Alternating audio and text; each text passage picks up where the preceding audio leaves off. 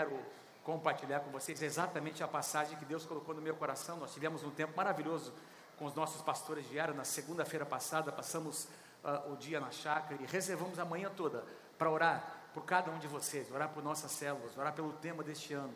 E nós conversamos sobre essa passagem que está em Êxodo capítulo 3, do versículo 1 ao versículo 10. Importante dizer que o fogo, a, a, a presença de Deus tem diversos símbolos nas escrituras, diversos símbolos. Uh, mas o, o, símbolo que mais se repete, não é? é, é apontando para a presença, para a glória de Deus, é exatamente o fogo. Então nós vamos começar uma série de mensagens que, que falam sobre isso, para a gente entender o que, é que significa o fogo para nós, dentro da nossa realidade.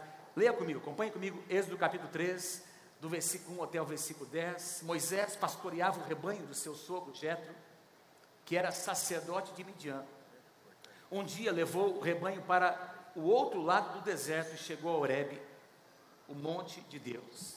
Ali o anjo do Senhor lhe apareceu numa chama de fogo, que saía do meio de uma sarça, de um arbusto. Moisés viu que, embora a sarça estivesse em chamas, ela não era consumida pelo fogo. Impressionante, pensou ele. Por que a sarça não se queima?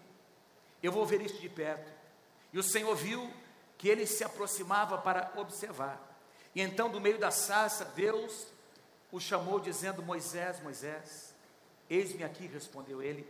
Então disse Deus: Não se aproxime, tire as sandálias dos pés, pois o lugar em que você está é terra santa. Disse ainda: Eu sou o Deus de teu pai, o Deus de Abraão, o Deus de Isaac, o Deus de Jacó. Então Moisés cobriu o rosto, pois teve medo de olhar para Deus. E disse o Senhor: De fato, eu tenho visto a opressão sobre meu povo no Egito eu tenho escutado o seu clamor. Quem é que crê que nosso Deus ouve os nossos clamores? Amém? Eu tenho escutado o seu clamor por causa dos seus feitores e sei que eles estão sofrendo. Por isso eu desci para livrá-los das mãos dos egípcios, tirá-los daqui para uma terra boa e vasta, onde manam leite e mel. A terra dos cananeus, dos hititas, dos amorreus, dos ferezeus, dos heveus e dos jebuseus. Pois agora o clamor dos israelitas chegou até mim, e tenho visto que os egípcios os oprimem. Vá, pois, Moisés, vá agora, eu o envio ao Faraó para tirar do Egito o meu povo, os israelitas. Feche os seus olhos comigo nessa manhã. Pai, muito obrigado, Senhor. Obrigado por esse tempo tão especial, Pai, que nós temos percebido a Tua presença nos envolver de uma forma tão linda, tão tão singela, Senhor. E agora, enquanto nós ouvimos a tua palavra, nós te pedimos que tu fales ao nosso coração. Nós temos aprendido nesses três últimos domingos, Senhor, sobre como a palavra de Deus, ela é importante para nós nesses dias. Como nós podemos ser impactados pela palavra, e eu te peço que essa palavra venha, que ela produza fé no nosso coração sobre esse tema, Senhor, e que teu fogo venha sobre nós. É o que nós te pedimos, Senhor. Abençoamos todo este ano, Pai, 2023. Diga assim comigo: 2023 é um ano consagrado a Deus. Diga assim: nós desejamos, Senhor, o teu fogo, o fogo da tua presença, venha sobre nós, em nome de Jesus. Quem pode dizer amém? Então, diga para alguém assim: o fogo de Deus vai tomar a tua vida nesses dias.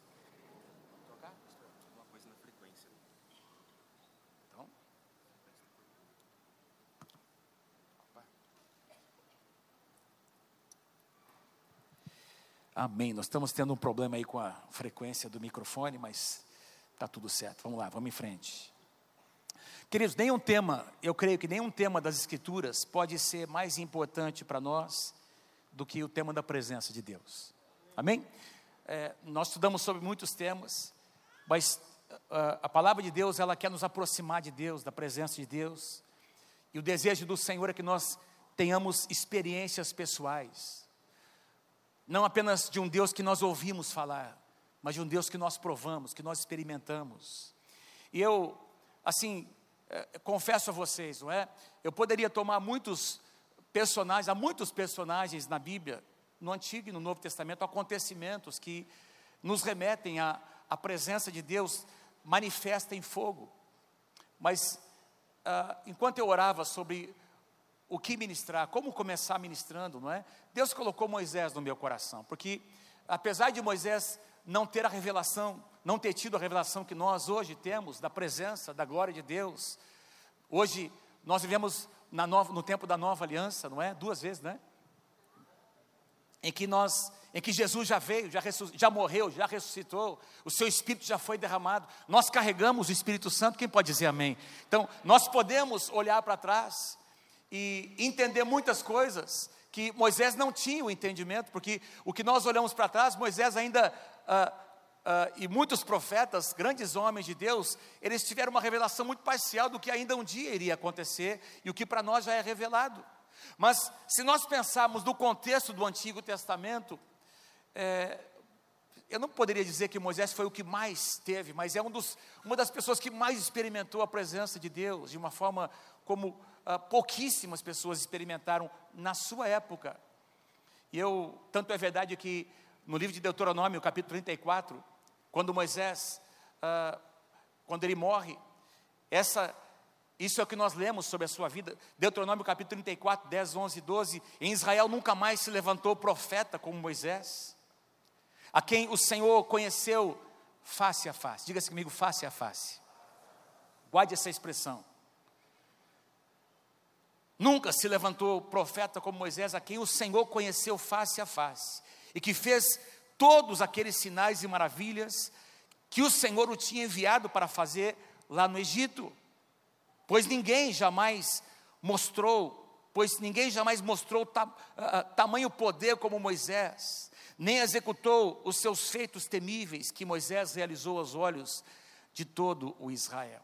Então aqui diz que Moisés foi uma pessoa que conheceu a quem o Senhor, a quem o Senhor conheceu, diga assim comigo, face a face. A melhor expressão seria face com face. Face com face é o que é a melhor expressão. E é interessante, eu, eu fui estudar essa palavrinha, essa expressão hebraica, não é? Essa expressão, essa palavra é uma palavra hebraica traduzida como face a face, que a mesma palavra em outras passagens bíblicas é traduzida como presença presença. Então, nós poderíamos ler assim esse versículo que eu acabei de ler. Em Israel nunca mais se levantou profeta como Moisés, a quem o Senhor tenha revelado a sua presença, com quem o Senhor tenha tido comunhão face com face. E para você ter uma ideia do que, é que significa isso, é o que você faz com seu filho, às vezes colocando ele no colo, ou com seu netinho, a gente está na fase de pegar os netinhos no colo, né? E colocar o rostinho aqui, face com face, envolvendo a criança, essa é ideia, essa é a expressão. Isso é o que aconteceu no relacionamento entre Moisés e o seu Deus. Moisés conheceu a Deus como seu pai. Face com face. Diga assim, faz assim comigo, face com face. E a expressão aqui, que eu vou ler um outro texto que vai mostrar para vocês, é uma expressão que uh, denota uma, um envolvimento por todos os lados. Acompanhe comigo uma outra passagem que também é na verdade, esse é o versículo tema que nós tomamos como tema, uh, como base para o tema, o fogo da presença. Quando Moisés havia uh, sido usado por Deus já no seu ministério para livrar o povo de Israel do Egito, e a Bíblia diz que Deus vem até ele dizendo: Moisés, fica tranquilo, eu vou enviar diante de você um anjo particular. Pergunta para quem está pertinho de você: você não gostaria de ter um anjo só para você assim? Hã? Pergunta. Quem aqui gostaria? Levanta a mão. Quem gostaria de ter um anjo assim? Deus dizendo: Olha, fica frio, eu vou mandar um anjo para cuidar de você, para mostrar o caminho. Meu Deus do céu. Qual foi a resposta de Moisés? Senhor, mais ou menos assim, quer mandar o anjo, manda. A gente vai ver que Deus mandou o anjo, mas eu quero mais do que o anjo. Gente, isso aqui mostra isso aqui mostra para mim o coração deste homem. Porque ele havia experimentado lá na sarça, esse, esse, nesse dia em que ele teve um contato com a presença, ele experimentou mais do que apenas ter um anjo. Ele experimentou a própria presença. E aí ele diz: tá bom, manda o anjo, mas, Êxodo capítulo 33, versículo 15: se a tua presença não for comigo, não for conosco, ah, nem nos faça sair deste lugar. Deus, eu não vou sair deste lugar se a tua presença não for comigo, se a tua presença não for conosco. E essa palavra presença é a mesma palavra hebraica. Se você tiver aí uh, no seu celular, não é? Uma Bíblia online, você vai, se você clicar em cima dessa palavra aqui, presença, e voltar lá no texto que eu li para você, acabei de ler, Deuteronômio 34, 10, você vai perceber que é a mesma palavra hebraica, traduzida como face a face, é traduzida aqui como presença.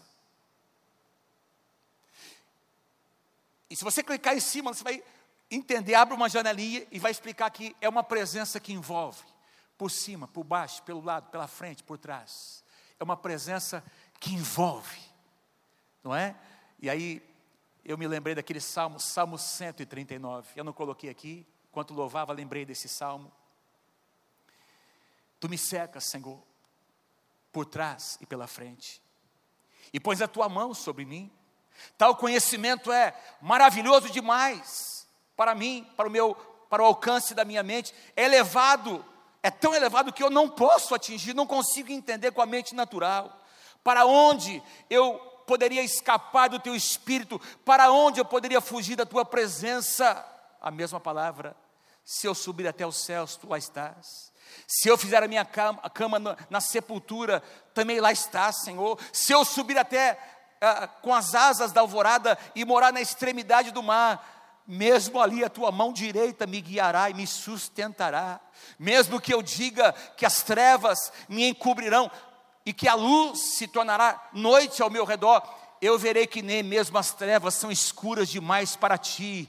A noite brilhará como o dia, pois para ti as trevas são a luz. Eu quero começar perguntando a você nessa, nessa manhã, no dia 5 de fevereiro de 2023, quem aqui deseja conhecer a presença de Deus desse jeito aqui? Levanta a sua mão.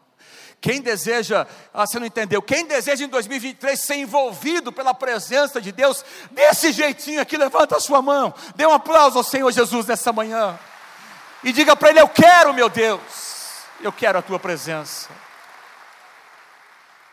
E é interessante que para Moisés, mais do que para qualquer outro personagem das Escrituras, a presença de Deus se manifestou em forma de fogo e não foi só dessa vez, não. Você vai perceber depois, quando eles chegam até o Monte Sinai, Deus traz Moisés até o monte, entrega para ele as tábuas da lei, diz que lá no cume do monte a presença de Deus se manifestava como fogo consumidor. E foi um dedo de Deus que escreveu as tábuas da lei, provavelmente com fogo, que queimou aquelas tábuas. Quando Moisés desce a Bíblia diz que ele começa a ter encontros com Deus no que a Bíblia chama de a tenda do encontro, onde a Shekinah, aquela coluna uh, da presença de Deus de fogo se apresentava durante as noites, aquela coluna ali trazia aquecimento, não é? Sobre toda a nação de Israel. Irmãos, muitas e muitas ocasiões, o fogo esteve presente no ministério, na vida de Moisés, e essa ocasião aqui que eu li com vocês, Êxodo capítulo 3, foi a primeira ocasião em que isso aconteceu. Eu quero conversar um pouquinho com vocês, para a gente entender o que aconteceu aqui. Moisés, ele vê um arbusto se queimando em chamas, e o que chama a atenção de Moisés, porque na verdade essa imagem capturou a atenção de Moisés. Ele já tinha visto provavelmente muitos, muitas árvores secas queimando no deserto por causa do, por causa do calor do deserto. De repente, a, a, aqueles arbustos pegando fogo e se consumindo. Mas esse era diferente, porque esse não era um fogo natural. O fogo de Deus é diferente. E aquele negócio chama a atenção de Moisés. Deus consegue chamar a atenção de Moisés. E Moisés tem uma experiência pessoal com o fogo de Deus. Eu declaro sobre a tua vida, em nome de Jesus, que você vai experimentar o fogo de Deus nesse, nesse ano. Fala para quem está pertinho de você, também depende de você, meu irmão, depende de você, minha irmã. Fala assim, pergunta: o quanto você deseja? O quanto você deseja? Quando Moisés teve essa experiência, irmãos, vamos trazer aqui o contexto, não é? Ele tinha 80 anos de idade. 80 anos. Os primeiros 40 anos de Moisés, vocês vão se lembrar, ele passou no Egito. Foi adotado pela filha de Faraó, ou seja, neto do próprio Faraó, o filho adotivo. Ali ele experimentou honra, experimentou fama, experimentou poder, prazeres, viveu dentro do palácio, tudo o que uma pessoa que vivia naquela, naquele ambiente poderia experimentar, em termos também de conhecimento, de ah, oportunidades naturais Moisés experimentou, mas e você, quem conhece a história de Moisés sabe que ele cometeu um erro, vou, vou, vou comentar daqui a pouquinho, e aí ele entra no segundo ciclo, por causa desse erro, ele entra num segundo ciclo de 40 anos. A vida de Moisés é dividida em três estações, três ciclos de 40 anos. Os primeiros 40 anos no, lá, lá, no Egito, a segunda parte dos 40 anos, dos 40 aos 80 anos, no deserto, diga assim comigo, no deserto. E depois as, a, a, terceira parte levando, caminhando com o povo de Deus, levando o povo de Deus em direção à terra a, prometida. Mas nesse período, segundo período de, de 40 anos, foi um período de total silêncio. Moisés havia fugido do Egito, foi para o deserto sem saber para onde ele iria, não é? E de repente Deus prepara toda uma situação, ele conhece ali pessoas, ele casa, ele, ele agora é adotado por uma outra família, e ele começa a trabalhar, ele casa com uma mulher, ele se torna pastor de ovelhas, uma tarefa que era uh, bastante desprezível para aquela época. Vocês vão se lembrar que quando José foi trazido, né, José, José, trouxe os seus filhos, os seus irmãos, melhor dizendo, para morar no Egito, não é? Uh, faraó permitiu, deu a eles a, me a melhor parte da terra, diz que os irmãos de José eram pastores, e diz lá que uh, os egípcios não, não lidavam com, com o gado, com os animais, por acharem que era uma, uma profissão, um trabalho assim, uh, uh, para pessoas mais de, um, de um, entre aspas, segundo escalão, é? de, uma, de uma pessoas muito simples e rudes. E Moisés estava lá trabalhando com as ovelhas, num lugar onde toda aquela fama, aquele, aquele prestígio que ele tinha conquistado, não tinha valor nenhum. Um lugar onde ele não era conhecido por ninguém e, e ainda era empregado do seu sogro. Versículo 1 diz que Moisés pastoreava o rebanho do seu sogro, Jetro, que era sacerdote em Midian. Sem que Moisés percebesse, irmãos, Deus estava trabalhando, usando o deserto para tratar no caráter de, de, de Moisés para formar Moisés, para preparar Moisés para o seu chamado. Isso acontece comigo e com você. Às vezes nós não estamos entendendo o que está acontecendo aqui. Quem já passou por um período de deserto? Levanta a sua mão. Quem já passou? Deserto representa tempos difíceis. Eu vou comentar sobre isso. Agora, nós às vezes não, não nos damos conta. A gente às vezes está orando, Senhor, me tira logo dessa situação. E a gente às vezes não consegue entender. Por que está demorando? Porque Deus está usando aquele processo para fazer alguma coisa na minha vida e na sua vida. E Deus está trabalhando em Moisés, tratando com o seu caráter, preparando Moisés para o seu chamado. Espiritualmente falando, irmãos, o deserto significa tempo de tratamento, não é? Tempos em que ah, ah, não, não tem um alívio imediato, parece que as respostas não chegam. Nós temos muito mais perguntas do que respostas. Nesse tempo, parece que Deus esqueceu, diga assim comigo, parece. Fala para alguém pertinho de você: Deus nunca se esqueceu e nunca vai se esquecer de você. Irmão, você não está entendendo. Dá um chacoalhão santo nesse irmão, nessa irmã. Diga, irmão, acorda. Deus nunca se esqueceu e Deus nunca vai se esquecer de você. Oi?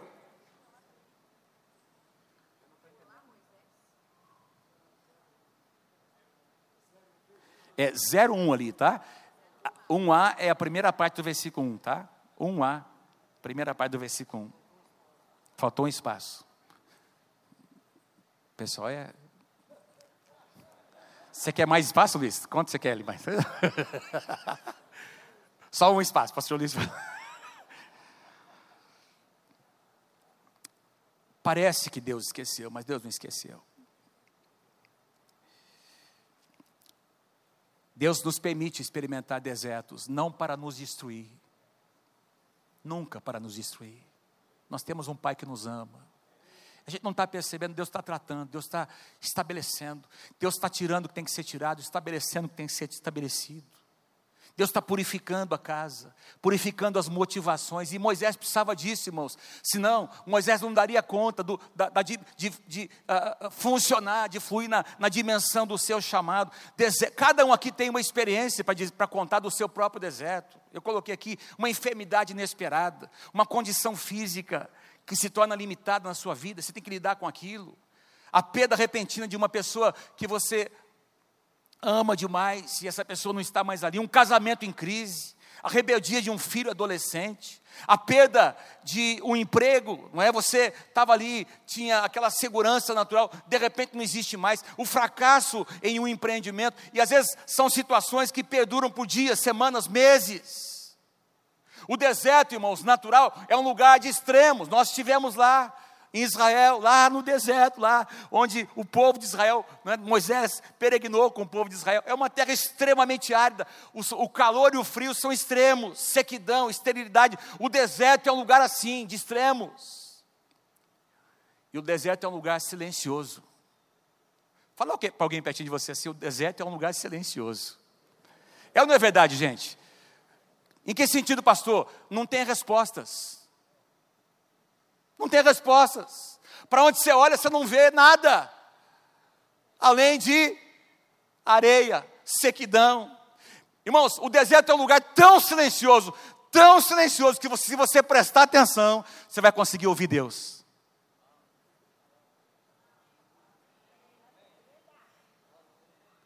Porque às vezes nós não conseguimos ouvir Deus, porque tem muitas vozes, tem muito barulho, e a gente se envolve nessas vozes tem soluções humanas, tem caminhos humanos. Quem está comigo, diga amém. E quando Deus nos permite estar neste lugar, e nós temos a atitude correta, é um lugar mas tão silencioso que se você parar, e se você tiver a atitude certa, você vai conseguir ouvir Deus. Deus vai falar, da mesma forma que falou com Moisés. Aliás, a palavra deserto no Antigo Testamento, eu gosto né, desses detalhes, se você ver, verificar a palavra hebraica para deserto, a palavra hebraica para deserto, traduzida como deserto, uma das dos significados é falar. Falar. O deserto é um lugar onde Deus fala. Se você e eu tivermos sensibilidade para ouvir. Quem tem ouvidos, ouça. Continuando, versículo 1b, tá? 1b. 1b, espaço um dia, um dia, levantou, aliás, levou o rebanho, Moisés levou o rebanho para o outro lado do deserto e chegou a Horebe, o monte de Deus. Que coisa maravilhosa. Um dia, diga assim comigo, um dia, irmãos, essas duas palavrinhas fazem toda a diferença. 40 anos de silêncio. E num dia absolutamente normal, Deus começa a mudar a história de Moisés. Quem que, que Deus pode mudar todas as coisas num dia? Assim, faz assim comigo, num dia, num momento. Faz, faz assim, num momento, assim ó, assim ó. Deus pode mudar. Deus pode mudar. Deus pode mudar. Deus pode responder. Deus pode abrir uma porta. Um dia, Deus interrompe o silêncio. Não foi Moisés que interrompeu, foi Deus que interrompeu o silêncio. Aliás, Moisés devia estar muitas vezes clamando: talvez indagando para si mesmo: o que está acontecendo comigo? Acabou, morreu, não tem mais nada. Eu vou ficar aqui, eu vou morrer pastoreando, eu vou morrer sendo empregado do meu sogro, cuidando das ovelhas dele. Vou, vou aqui cuidar dos meus. Ali, aquela sensação de que não tinha mais nada para acontecer, mas num dia tudo começou a mudar, porque o nosso Deus é o Deus que faz novas todas as coisas. Ele, ele encontra um monte, Montes na Bíblia são lugares simbólicos e também proféticos, assim como o deserto. Não é? Tem muitas referências sobre montes. Moisés recebeu as tábuas da lei no Monte Sinai. Abraão ofereceu, ali estava ali para oferecer o seu filho Isaque no Monte Moriá, exatamente o monte onde um dia Salomão construiria o templo de Salomão, onde está hoje Jerusalém. Montes são proféticos e eles, eles uh, nos levam a, a entender que ah, são lugares onde Deus fala, onde Deus se manifesta.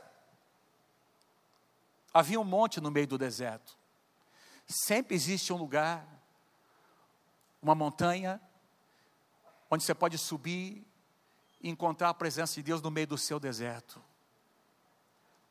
Ali o anjo do Senhor, ali naquele monte Horebe, o anjo do Senhor lhe apareceu numa chama de fogo, que saía do meio de uma sarça, de um arbusto, Moisés viu que, embora a sarça estivesse em chamas, não era consumida pelo fogo.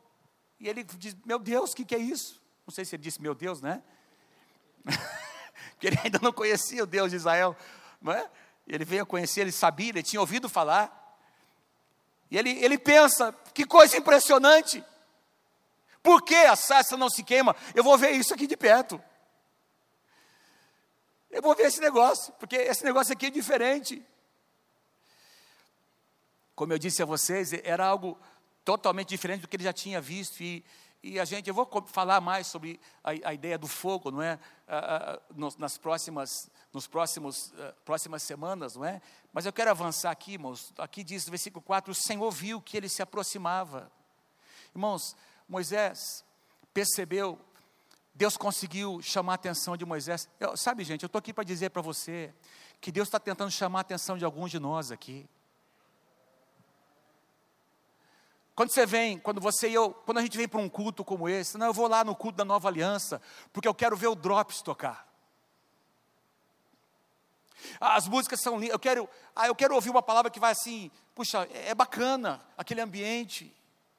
E você vem, Estou dando um exemplo, tá? E você vem, às vezes você fica aqui vendo, observando, né? Ali, puxa, porque você pode ver o que está acontecendo e ficar admirado de formas diferentes. Ou você pode ficar admirado por, ter, por perceber que a presença de Deus está aqui, ou você pode ficar assim, meu Deus, que negócio que é esse? Ou você pode ter uma reação, que esquisito que é isso, o jeito que, por que, que eles ficam levantando a mão desse jeito? Por que, que eles fazem assim, assado? E você pode uh, estar próximo de uma sarça em chamas. Quase entende o que eu estou dizendo? Você pode estar próximo de uma sarça, de um arbusto em chamas, algum sinal que Deus está tentando chamar a tua atenção, e você está encarando isso como uma coisa comum, de forma racional, você não vai conseguir entender como Deus age com a sua mente natural. Quem está comigo aí diz amém. E aí, isso te leva a participar da presença e não apenas ver o que, o que está acontecendo com outras pessoas. Deus quer que você participe, que você experimente o fogo, que você tenha uma experiência pessoal com o fogo de Deus nesses dias. E o Senhor vê, Deus percebe que Moisés, Deus conseguiu o que ele queria. Ah, ah, veja, Deus fez exatamente algo para chamar a atenção de Moisés. E, e eu, eu quero deixar isso com você. Deus está usando alguns pretextos para chamar a tua atenção nesses dias a nossa atenção. Moisés parou tudo, parou tudo que estava fazendo. E ali a Bíblia diz que ele se aproxima. Ele se aproxima, veja, ele deve ter se aproximado até uma distância segura, porque nós temos aqui um bombeiro, né? Um, um já está aposentado, né, Brigo? Pastor Brigo, não é? Mas o Brigo estava acostumado a lidar com situações de incêndio, não é? Quando tem um fogo muito intenso em algum lugar, aquele fogo libera uma energia, libera um calor, que para você se aproximar, você tem que ter roupas apropriadas, não é assim, Brigo? Você tem que saber como se aproximar de uma, de uma, de uma chama, porque, porque senão você vai se queimar. E, e Moisés, ele deve ter percebido esse calor, mas ele se aproxima mesmo assim. Ele quer ver, ele quer se aproximar ali até uma distância segura, e aí do meio daquela sarça, versículo 4, segunda parte, diz, nós lemos aqui, do meio da sarça, Deus chamou a Moisés, dizendo: Moisés, Moisés, eis-me aqui, respondeu ele. Ele não tinha ainda toda, todo o conhecimento de Deus, mas ele percebeu que era Deus. Ele percebeu que era Deus. Ele percebeu que era um ser maior que era algo diferente, que não tinha nada a ver com os deuses lá do Egito, que ele tinha visto tantas oferendas, as pessoas sacrificando coisas, e ele viu que esse Deus aqui era um Deus diferente. Nosso Deus é Deus. Moisés, Moisés, fala para alguém pertinho de você: Deus conhece você pelo seu nome. Deus conhece você pelo seu nome. Deus conhece você pelo seu nome.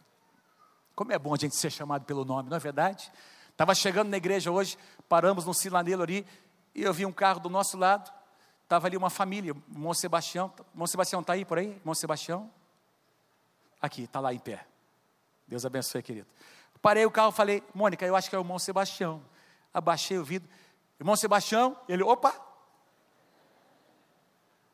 Estou indo lá para a igreja, pastor, fico no meu lugarzinho ali, está ali no lugarzinho onde ele sempre fica, né?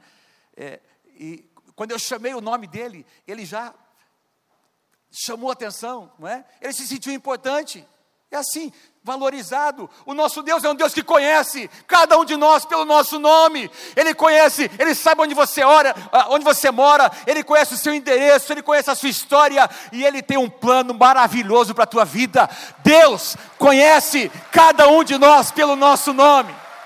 Moisés, Moisés, você não é qualquer um. Eu tenho um plano para a tua vida, Moisés. E esse plano tem a ver com esse momento. Você precisa experimentar do meu fogo. O que está acontecendo aqui vai marcar o resto da sua vida, e de fato Moisés nunca mais foi a mesma pessoa. Isaías 43, versículo 1 diz que: Não temas. Deus dizendo para Israel, para sua nação: Não temas, pois eu te resgatei, eu te chamei pelo teu nome, você é meu. Nós pertencemos ao Senhor, Ele nos conhece pelo nosso nome. Versículo 5: Então disse Deus: Vem até aqui, Moisés. Tá, fica aqui nesse limite. Você não vai poder se aproximar mais. Porque senão a minha presença vai te consumir. Até esse lugar, fica aqui nesse lugar, não se aproxime. Tira agora as suas sandálias dos seus pés, pois o lugar em que você está é terra santa. Até hoje, quando você vai para Israel, as propagandas que você vê sobre viagens para Israel, viagem para a Terra Santa. Irmãos, a terra em si não é santa, a terra é santa por causa da presença de um Deus santo que está ali. A terra em si não é santa. Então, o que, o que tornou essa terra santa não era o fato de estar lá, naquele monte, Oreb, lá em Israel. O que tornou santo aquele lugar é porque a presença de Deus estava naquele lugar. E por isso esse lugar aqui hoje é santo a tua casa é um lugar santo. Porque quando você chegar na tua casa hoje, você estará carregando a presença de Deus, e onde a presença de Deus está, aquele lugar é santo, aquele lugar é abençoado. Até uma empresa de um homem pagão se torna abençoada por causa de um homem e de uma mulher de Deus que pisa naquele lugar, porque quando você vai naquele lugar, você carrega a presença de Deus, e aquele lugar se torna abençoado, porque você é uma pessoa abençoada. Eu me lembro quando nós tive a experiência de duas vezes nós íamos para a Coreia, lá nos anos 90, não é, para conhecer o que Deus estava fazendo ali é, na, nos grupos familiares, não é, visão celular. E muitos pastores foram. Eu fui numa, eu fui com meu pai, inclusive, numa das vezes. Né, a primeira vez fui sozinho, a segunda vez meu pai foi junto. Fomos um grupo de pastores. E eu me lembro que quando nós nós fomos participar de alguns grupos, algumas células, grupos familiares nas casas de alguns daqueles coreanos, e ao entrar na casa a gente tinha que tirar os sapatos. Porque até hoje é uma, é, faz parte da cultura oriental, você é um sinal de respeito, você tirar os seus sapatos. E Deus disse para Moisés: tira as suas sandálias. É como se Deus estivesse dizendo assim para Moisés: espera um pouquinho, Moisés. Você não está em qualquer lugar. Esse lugar aqui vai marcar a tua vida. Esse lugar aqui vai marcar o teu coração. Esse fogo aqui que você está vendo, você vai carregar esse fogo por onde quer que você vá. A partir de hoje, a partir de hoje, porque você vai carregar a minha presença, você não será mais qualquer pessoa, você será o meu representante na terra. Eu vou começar alguma coisa nova na tua vida, no teu coração, mas eu quero, Moisés, que tudo comece com a atitude do seu coração. Você precisa respeitar esse lugar, você precisa aprender a ter temor na minha presença. Você precisa experimentar esse constrangimento que a minha presença precisa trazer nos corações dos homens. Quando entendem o que Deus está dizendo para nós? A presença, o lugar da presença de Deus não é qualquer lugar. Vou repetir: o lugar da presença de Deus não é qualquer lugar. Deus merece respeito. A palavra de Deus merece respeito. Diga amém se você crê em nome de Jesus. É como se Deus estivesse dizendo: olha, tira as sandálias, porque a partir de hoje eu vou te, eu vou te ensinar a você caminhar de um jeito diferente. Você vai caminhar em santidade, você vai caminhar de um jeito diferente de um jeito diferente. Disse ainda: Eu sou o Deus do teu pai, o Deus de Abraão, o Deus de Isaac e o Deus de Jacó. Irmãos, Presta atenção, Moisés conhecia a história dos patriarcas. Sabe por que ele conhecia? Porque a Bíblia diz que quando Moisés foi encontrado pela filha de Faraó, lembra desse, desse caso, não é? Ela então pega aquela criança, ela adota aquela criança como se fosse o seu próprio filho. Lembra que, que a irmã de Moisés, Miriam, estava acompanhando aquele cesto, ali no rio Nilo, e ela disse: Olha, eu conheço uma mulher que poderia cuidar dessa criança. Manda chamar. Que mulher é essa? A própria mãe de Moisés. E então, a filha de Faraó, apesar de adotar Moisés, ela entrega Moisés nas mãos da sua própria mãe. A mãe cuida, até que ele uh, tenha sido desmamado, e até uma idade, não sei até que idade ela cuidou, mas com certeza durante todos esses anos, Joquebede semeou a palavra de Deus. Ela não tinha a palavra como nós temos, mas ela tinha as tradições. Ela conhecia o Deus de Abraão, de Isaac, de Jacó. Ela conhecia, meus irmãos, a história do Deus de Israel. E ela ensinou seu filho, ela incutiu em Moisés, ela semeou a palavra no coração de Moisés. Portanto, quando Deus disse para Moisés: Eu sou o Deus, lembra? O Deus de Abraão, Isaac e Jacó. O mesmo Deus dos patriarcas, que deu origem a essa nação. Eu sou o teu Deus, Moisés. E você, Moisés, faz parte desse plano maravilhoso. Amém, queridos? Moisés se lembrou de tudo que ele havia aprendido e que de repente ele ele fazia parte dessa história. Joquebed transferiu conhecimento para o seu filho. Deus está chamando você, papai e mamãe, para você transferir conhecimento para o seu filho, para sua filha. E, e, esse conhecimento que Moisés trouxe, que até ele não soube lidar, não, porque ele se, quando ele se precipita no Egito matando um egípcio, Lembra disso? Ele, ele mata um egípcio. É porque, de alguma forma, ele já sentia um chamado para fazer alguma coisa pelo seu povo, mas fez na hora errada, do jeito errado. Ele queria ser usado por Deus, ele tinha uma medida de conhecimento do Deus de Israel, ele até conhecia, porque a informação havia sido passada, mas ele não se sentia parte desse mover. Moisés, presta atenção, Moisés conhecia a história do seu povo, mas não se sentia, se sentia como parte da história daquele povo. E aí Deus disse: Eu quero inserir você aqui, nessa história, porque eu sou um Deus geracional, Deus de Abraão, Deus de Isaac, Deus de Jacó. E agora eu quero ser o Deus de Moisés.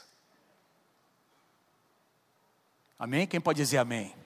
Fala assim para alguém pertinho de você: você é apenas um pequeno elo de uma grande corrente. Vamos lá, você é apenas um pequeno elo de uma grande corrente. Amém? Põe a mão no teu coração e diga assim: muitos vieram antes de mim e virão depois de mim, mas eu faço parte. Cada um aqui faz parte. Cada um aqui faz parte. Eu sou Deus de Abraão, de Isaac de Jacó. Eu sou um Deus geracional. Eu estou aqui para dizer que eu também quero ser o Deus de Moisés. Eu tenho um propósito para a tua vida. Se você tiver uma experiência com esse fogo, se você tiver uma experiência com essa presença, Moisés, você nunca mais será o mesmo. E da mesma maneira como eu usei Abraão, Isaac e Jacó, eu vou usar a tua vida. E a Bíblia diz aqui, versículo 6: Então Moisés cobriu o rosto, pois teve medo, diga assim comigo, teve medo de olhar para Deus. Sabe que essa palavrinha medo aqui não significa aquele sentimento que vem por causa da percepção de um perigo. Não é isso que, que significa. Medo aqui significa respeito. Ele foi tomado por um profundo constrangimento, reverência, respeito, a admiração pela presença de Deus. É o que significa, tanto é que lá em Provérbios, nós vamos ler Provérbios capítulo 9, versículo 10, que o temor do Senhor é o princípio da sabedoria. Já pregamos aqui sobre o temor de Deus, que é aquele, aquele sentimento que nos envolve e que nos faz até nos torna vencedores nas tentações, porque você lembra do que Deus fez por você e você respeita o que Deus fez por você. Sabe que o temor de Deus é o que, que guarda o nosso coração, de não pisarmos em lugares onde nós nunca deveríamos pisar. Temor de Deus. Você lembra quem você era, você lembra tudo que Deus fez por você, e você diz: Não, eu tenho que respeitar o que Deus fez da minha vida, eu não posso colocar a perder, eu temo, meu Deus. Quem está comigo, diga amém. É, é, é nesse sentido que Moisés foi tomado. Ele diz que ele cobriu o seu rosto. É mais ou menos o sentimento de, de Pedro. Lembra, gente? Pedro está pescando a noite toda com os discípulos, não pegou nada. Jesus diz: Olha, lança a rede do outro lado. Eles lançam a rede e eles pegam ali um monte de peixe. E a Bíblia diz que Pedro teve uma reação e disse: Senhor, por favor, afasta de mim, Senhor, porque eu sou pecador. O que significa isso? Pedro sentiu aquela, aquele temor, aquela admiração, aquele respeito pela presença de Deus que todos nós precisamos sentir. E sabe que quando isso acontece, a sua postura muda até num culto como esse. Irmãos, presta atenção no que eu estou dizendo a você. A minha atenção a sua, a minha atitude e a sua mudam até num culto como esse. Porque aqui nessa manhã tinha, aqui nesse, nesse lugar, tinha uma sarça ardendo, bem aqui. O fogo de Deus estava queimando. E a pergunta que eu faço a você, você experimentou a presença de Deus? Está bem gostoso aqui, tem um arzinho bem geladinho aqui. Ai, que delícia. Você experimentou o que Deus fez aqui nessa manhã? Ou você ficou só observando? Eu não estou falando isso para trazer, assim, peso sobre você, mas quando você percebe que é a presença, Moisés começou a ter um pouquinho da revelação de quem, quem Deus era, irmãos. O temor de Deus veio sobre o seu coração. Ele foi envolvido por aquilo. E essa, e, essa, e essa presença de Deus que Moisés começou a experimentar, acompanhou Moisés durante toda a sua trajetória. Deus, eu quero a tua presença, meu Deus. Eu quero ver a tua presença tomando o coração da liderança dessa casa, dos pastores dessa casa, dos líderes de célula dessa casa. Irmãos, nós vamos começar a ouvir algumas histórias de que você vai começar, tentar fazer a sua célula e o fogo de Deus vai cair naquela célula e todo mundo vai ser batizado no Espírito Santo, e o mover de Deus virá naquele lugar, e o temor do Senhor vai tomar conta do seu coração. Respeito, respeito por quem Deus é, quem Deus é, respeito por Sua palavra. De repente vem aquela sensação: meu Deus, como eu tenho pecado eu falei aquilo, eu disse aquilo outro, eu preciso pedir perdão, eu preciso me reconciliar, porque quando a presença de Deus vem, vem o temor de Deus no seu coração e no meu. Moisés estava experimentando cura na sua alma, no seu coração. Eu quero profetizar em nome de Jesus. Esses serão, dia, serão dias em que o fogo de Deus vai trazer cura na tua alma, cura no teu coração. Vai queimar o que tem que ser queimado. Quem pode dizer amém? Porque fogo fala de purificação, meu irmão. Eu vou falar sobre isso no próximo domingo. Fogo fala de purificação, de separação. A primeira palavra, primeira vez que nós encontramos uma, uma, uma, referência que remete ao fogo é quando lá no jardim do Éden, após o pecado, Deus coloca Adão e Eva para fora e tem ali os querubins, dois querubins que ficam ali, se não me engano, dois, né? E diz que tem uma espada em chamas, flamejante, que estava ali impedindo que Adão e Eva retornassem para comer a árvore da vida. Por quê? Porque agora a, a humanidade, o ser humano, teria que esperar a vinda do Senhor Jesus Cristo. Ele é a árvore da vida. Tem toda uma simbologia aqui. Fogo fala de separação, de consagração, de purificação. E Moisés começou a experimentar isso na sua vida. Quem quer experimentar, diga amém em nome de Jesus. Disse o Senhor, de fato, Moisés, presta atenção, eu tenho visto eu tenho visto a opressão sobre o meu povo no Egito, e eu tenho escutado o seu clamor por causa dos seus feitores. Eu sei o quanto eles estão sofrendo. Por isso eu desci para livrá-los das mãos dos egípcios. Eu tenho visto, eu tenho escutado, eu sei, eu conheço. Nosso Deus é um Deus que vê, um Deus que escuta, um Deus que sabe, um Deus que tem planos, um Deus que age. Eu quero agir, eu quero fazer alguma coisa. O clamor do povo chegou até mim. E olha, Moisés, presta atenção, eu quero usar você para realizar os meus propósitos. Vá, pois, versículo 10. Moisés, vá, agora, nesse momento, Moisés, sai daqui, eu tô, estou te capacitando. Eu o envio ao Faraó para tirar do Egito o meu povo, os israelitas. Para quem conhece a história sabe, né? Onde é que estão os músicos? Vem aqui, por favor, Paulinho, pessoal da, da, do louvor, vem aqui, rapidamente. Eu quero encerrar aqui com uh, um resumo, resumindo em cinco pontos aqui essa mensagem. Depois eu quero cantar uma canção com vocês. Quem conhece a história sabe que Moisés relutou por cinco vezes. Moisés questiona, porque ele não se sentia capaz, ele não sentia, não sentia hábil, preparado para aquele lugar, para aquele momento. Ele reluta, e aí Deus dá alguns sinais ali para Moisés, e Deus, enfim, uh, convence Moisés, Moisés sai daquele lugar e se torna um dos maiores líderes descritos nas Escrituras. Tanto que quando Jesus, ali no Monte da Transfiguração, ele traz os discípulos com ele, né, os dois que aparecem, representantes do Antigo Testamento, Moisés e Elias. Moisés representando a lei, Elias representando os profetas. E fica muito claro que Moisés tem um lugar especial no coração de Deus. Moisés é usado por Deus de maneira tremenda, mas tudo começou com essa experiência que ele teve com o fogo de Deus. Eu quero finalizar essa mensagem resumindo aqui em cinco pontos. Que Deus colocou no meu coração. Número um. Número um Tentar fazer a coisa certa do jeito errado gera morte.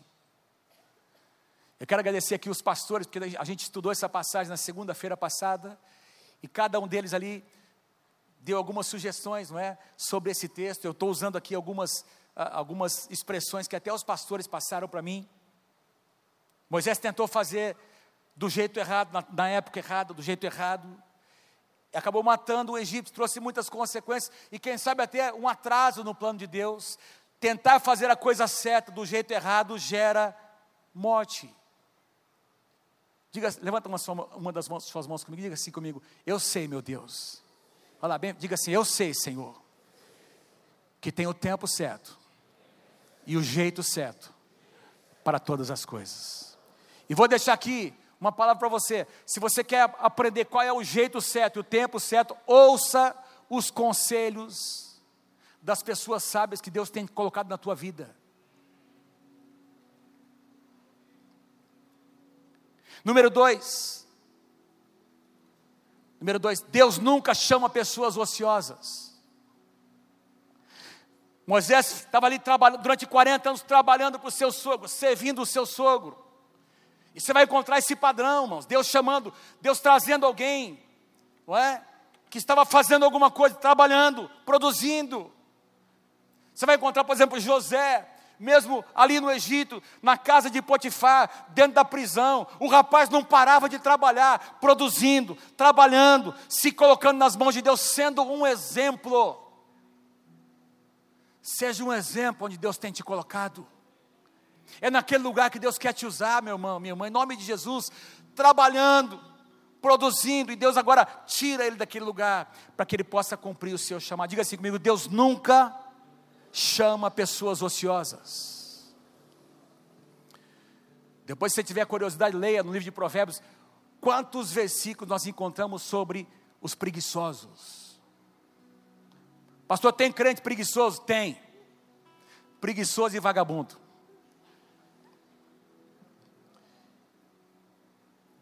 E aí reclama porque Deus não muda, Deus não faz. Que Deus incoerente que é esse? Você não deixa? A minha Bíblia e a sua dizem: quem é fiel no pouco, será colocado sobre o muito. Quem recebe, diga amém em nome de Jesus. Seja fiel no que você tem nas suas mãos hoje, e Deus vai abrir um espaço para você para que você cumpra a plenitude do seu chamado. Quem recebe, dê um aplauso bem forte ao Senhor Jesus. Aconteceu com Moisés. Número 3. Coisas extraordinárias acontecem em dias ordinários, como hoje, dia 5 de fevereiro de 2023. Como amanhã, segunda-feira. Quem é que gosta de segunda-feira? Levanta a mão. Você é sincero, irmão. gostando ou não gostando, Deus quer fazer da próxima segunda-feira, dia 6 de, de fevereiro, um dia maravilhoso na tua vida. Hoje e amanhã, Deus vai se manifestar, a glória de Deus vai descer, o fogo de Deus vai tomar a tua vida, você será envolvido pela presença, e essa semana será diferente. Diga amém se você crê em nome de Jesus. Esse não será mais um ano na sua vida, será um ano diferente. Número 4, nós servimos a um Deus geracional. E nós fazemos parte disso que Deus faz. Está aqui, meus pais estão aqui, pastor Samuel, pastora Lígia. Esse ano nós vamos fazer uma festa no mês de agosto, nós vamos celebrar 60 anos de igreja Nova Aliança. Vai ser uma festa. Vamos trazer aqui os pastores aliançados, os pastores das igrejas que nós plantamos, estarão aqui, vamos celebrar. Vamos ter pastores de fora ministrando. Olha, você faz parte desse lindo projeto. Começou com um homem, uma mulher saindo lá de São Paulo, ouvindo um chamado de Deus. Hoje são milhares de pessoas, igrejas plantadas. Deus usou o pastor Samuel, a pastora Lígia. Deus quer usar você hoje, onde você estiver. Quem recebe, diga amém em nome de Jesus. O nosso Deus é um Deus geracional, Ele não para. E finalizando, número 5, a nossa vulnerabilidade é a base para Deus nos usar. Quando você e eu nos tornamos vulneráveis diante da presença de Deus. Fala assim para alguém: é a partir de você que Deus vai fazer, é a partir de você. Nós cantamos hoje de manhã, uma das canções, eu sei que a gente vai cantar outra, mas quero só citar: se o fogo do Senhor está em meu coração, e se a glória do Senhor está em meu coração, onde eu passar, o avivamento vai chegar. Aponta assim, aponta e diga assim: começa aqui dentro, começa no meu coração. Tem gente que não está fazendo, vamos lá, todo mundo lá, começa aqui dentro, no meu coração. Diga assim: Senhor, põe o teu fogo aqui dentro do meu coração, meu Deus. Que eu mesmo me torne uma, uma sarça em chamas. Vulnerabilidade é a condição para que Deus possa usar cada um de nós. Quem recebe essa palavra, diga amém. Quem pode dar um aplauso ao Senhor Jesus? Fique em pé.